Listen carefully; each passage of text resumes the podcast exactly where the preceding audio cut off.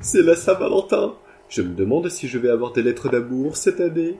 Alors, qu'est-ce qu'il y a au courrier? Une carte de vœux en retard.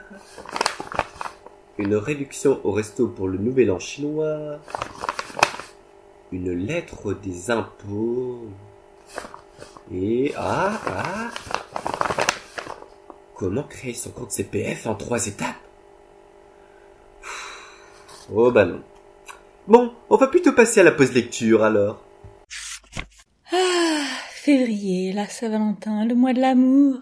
Pour fêter ça, j'ai décidé de vous parler d'une romance que j'aime beaucoup, mais avec laquelle j'ai une relation un petit peu compliquée. C'est parti pour le poids des sentiments. L'autrice est Tenner Walker, sur laquelle il y a malheureusement très peu d'informations, mis à part le fait que c'est une femme australienne, mère de famille, qui adore écrire des romances gays. Euh, c'est elle qui se présente comme ça, pas moi. On reviendra là-dessus un peu plus tard dans cet épisode. Henry a 35 ans quand il se fait larguer par son mec qui le trouve, je cite, gros et vieux. Une claque pour Henry qui pensait que tout se passait bien avec lui depuis 8 ans. Après avoir pleuré un bon coup, il doit se rendre à l'évidence. Il vit effectivement comme un vieux et il est en surpoids. Alors, pour récupérer son ex, il décide de s'inscrire à une salle de sport. Et c'est là qu'il tombe sur Reed, coach sportif, qui est bien trop parfait à son goût et qui en plus s'intéresse à lui. La plupart des gens ne peuvent vous dire à quel moment leur vie a changé. Un jour, ils ont 20 ans. Le monde leur appartient. Et le jour suivant, ils sont proches de la quarantaine et se demandent où diable est passée leur vie. Il n'y a pas d'âge de cristal qui marque le dépassement de votre date de péremption. Il n'y a pas de cérémonie avec des toges et des chapeaux amusants pour célébrer votre entrée dans la nouvelle tranche d'âge quand vous cochez les cases d'un sondage. Vous vous retournez juste et boum badaboum Merci monsieur dame, vous êtes vieux. Enfin, plus vieux. J'avais 35 ans, je ne me considérais pas comme vieux. Enfin, ce n'était pas le cas. Jusqu'à ce que Gran, mon compagnon depuis huit ans, rentre à la maison et me dise que c'était fini. Il ne voulait pas passer sa vie avec un vieil homme en surpoids. Je n'étais plus amusant. Je ne prenais plus soin de moi. Je n'étais pas ce qu'il voulait. Et ce fut à ce moment-là que ma vie changea. Juste pour être clair, mon désormais ex-petit ami avait le même âge que moi. Et quand il m'avait qualifié de vieil homme, il ne m'avait pas vraiment attaqué sur mon âge. Il s'en était pris à ma façon de vivre ma vie. Je ne sortais pas en boîte de nuit. Je n'allais pas courir au parc. Je ne voulais pas faire de randonnée le week-end. Flâner en allant chercher mon café, oui. Passer le week-end dans un chalet à lire des livres, déguster des vins et cuisiner bien trop de nourriture, oui. Je profitais plutôt des bonnes choses de la vie, tandis qu'il évitait d'assumer ses trente ans comme un chat évite d'aller chez le vétérinaire et apparemment cela faisait de moi un vieux. Bon, j'aurais pu ignorer son commentaire sur l'âge, puisque j'avais le droit d'aimer ce que je voulais. Mais sa pique sur le surpoids m'avait durement touché. Après avoir encaissé le choc de ses mots et de la vue de ses affaires dans un carton, puis de sa clé sur la table de la cuisine, j'avais pris conscience que, oui, il me quittait vraiment. Mais le plus grand contre-coup était venu après, après avoir bu deux bouteilles de vin et sangloté auprès de ma meilleure amie, Annika, sur le sol de mon salon alors presque vide, j'étais allé dans ma salle de bain. Ivre et dans un état émotionnel déplorable, je m'étais déshabillé dans l'optique de prendre une douche. Seulement, je m'étais vu dans le miroir. Et pour la première fois, je m'étais vraiment regardé. Je m'étais vu comme Graham me voyait, et j'avais compris pourquoi il m'avait quitté. J'étais en surpoids. J'avais l'air vieux. Et j'étais vraiment dans un sale état. Donc oui, le jour où j'ai touché le fond fut celui qui changea ma vie.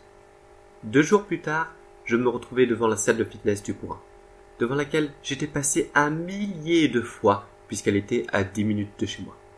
Et je rassemblais toute ma détermination pour entrer. Avec une grande inspiration, une nouvelle résolution, je poussai les portes et j'allai jusqu'à l'accueil.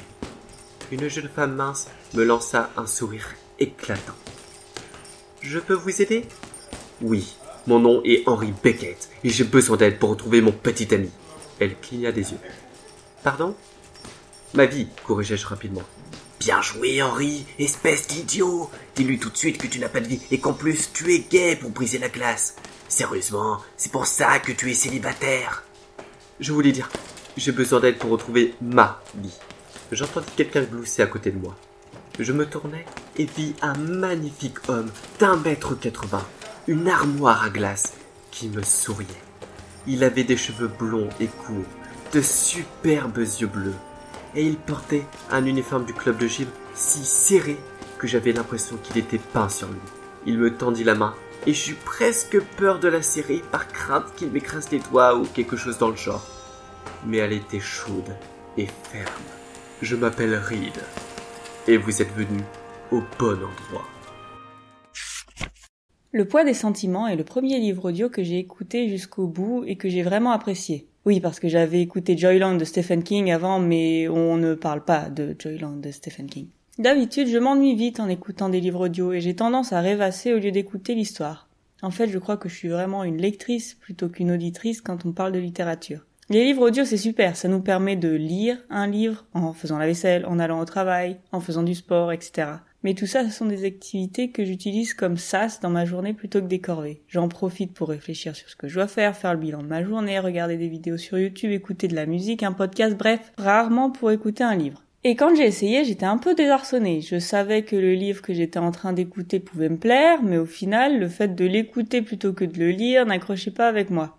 Je crois que j'aime pouvoir avoir la possibilité de faire une pause, de réfléchir à la construction d'une phrase, de pouvoir revenir en arrière si j'ai oublié un détail. Et puis surtout, j'aime le fait de pouvoir vraiment me poser et me concentrer sur une seule tâche. Quand on lit, on ne fait que ça. Ou alors, à la limite, on écoute de la musique, mais ça s'arrête là. Le rythme cardiaque diminue et on peut voir un effet positif sur le stress d'une personne au bout de 6 minutes de lecture. Et personnellement, je suis complètement incapable de rester assise juste à écouter un livre pour me détendre. Je pense que je m'endors dans les 5 minutes. Bref, je trouve que lire et écouter un livre, ce n'est pas du tout la même chose, mais on s'éloigne du sujet. Quand j'ai commencé le poids des sentiments, j'étais en train d'aller à l'aéroport et je pensais que le livre allait me faire passer un peu le temps. Mais je ne pensais pas du tout que j'allais devenir obsédée par ce livre.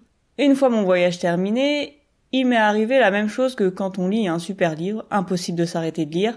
Votre vie à vous, par contre, elle, est sur pause. C'est donc au travail que j'ai terminé le livre, ce qui donnait une ambiance particulière à mon tableau Excel, euh, je vais pas vous mentir. Au début du livre, donc, Henry ne s'aime pas, et on ne peut pas lui en vouloir, puisqu'il a été humilié par l'homme qu'il aimait et à qui il faisait confiance. Il remet en question tout son mode de vie. Puis il rencontre Reed, son coach perso, qui ne lui fait non seulement aucune remarque, mais qui en plus le trouve intéressant, intelligent et drôle. Henry doit alors faire face à ses insécurités.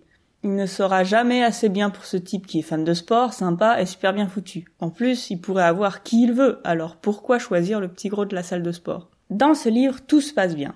Et ça fait du bien entre deux livres de fantaisie qui se passent dans un monde en guerre.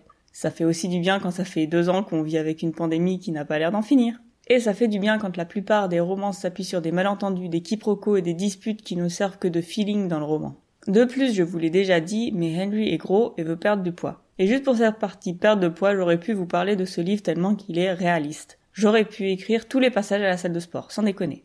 Le voir formulé dans un livre, ça m'a bien fait rire. C'était aussi l'occasion de voir un personnage grandir par rapport à sa relation au sport et à son corps, ce qui est très rafraîchissant, et qui n'arrive pas du tout dans Bridget Jones par exemple. Ça fait du bien de voir des personnages de romance qui sont normaux, ce ne sont pas des dieux grecs qui tombent amoureux. Certes, Reed est un méga beau gosse, mais c'est expliqué par son travail. Il est coach sportif. Et au-delà de ça, ce qui le rend vraiment beau aux yeux de Henry, ce sont les choses comme son sourire et sa gentillesse. J'ai aimé le fait que Henry ne devienne jamais un fou du sport, même s'il finit par mieux aimer ça, ni qu'on dise que la nourriture saine était sans intérêt. Parce qu'il y a effectivement des gens qui n'aimeront jamais le sport malgré le temps qu'ils y passent, et aussi parce que les légumes, eh ben, c'est très bon et j'aime pas trop cette mode de dire que tout ce qui n'est pas de la nourriture franchouillarde avec de la crème et du lard est forcément mauvais. Au final, le point un peu négatif, c'est son autrice. Je vais le dire de but en blanc pour que ce soit clair. Je trouve que Anna Walker a des vibes très bizarres. Sa bio sur Amazon et Goodreads me rend très mal à l'aise et j'ai l'impression d'avoir affaire à une fétichiste. Le fait qu'elle n'écrive que des romances entre deux hommes plus ou moins érotiques, ça me fait bizarre. Je ne le savais pas quand j'ai découvert le livre, En fait, comme le livre est lu par un homme, forcément, vu que le personnage principal en est un, et qu'on ne connaît pas le prénom de l'autrice, j'ai bêtement pensé que c'était forcément un homme. Et c'est quand je suis arrivée à la première scène de sexe que je me suis demandé si ce n'était pas une femme qui avait écrit ce livre, car elle n'avait pas l'air très réaliste. Mais ça explique aussi pourquoi je me suis tant identifiée à Henry. Au-delà de ça, j'ai beaucoup aimé ma lecture et je vous la conseille si vous avez besoin de lire une romance mignonne et sans embrouille.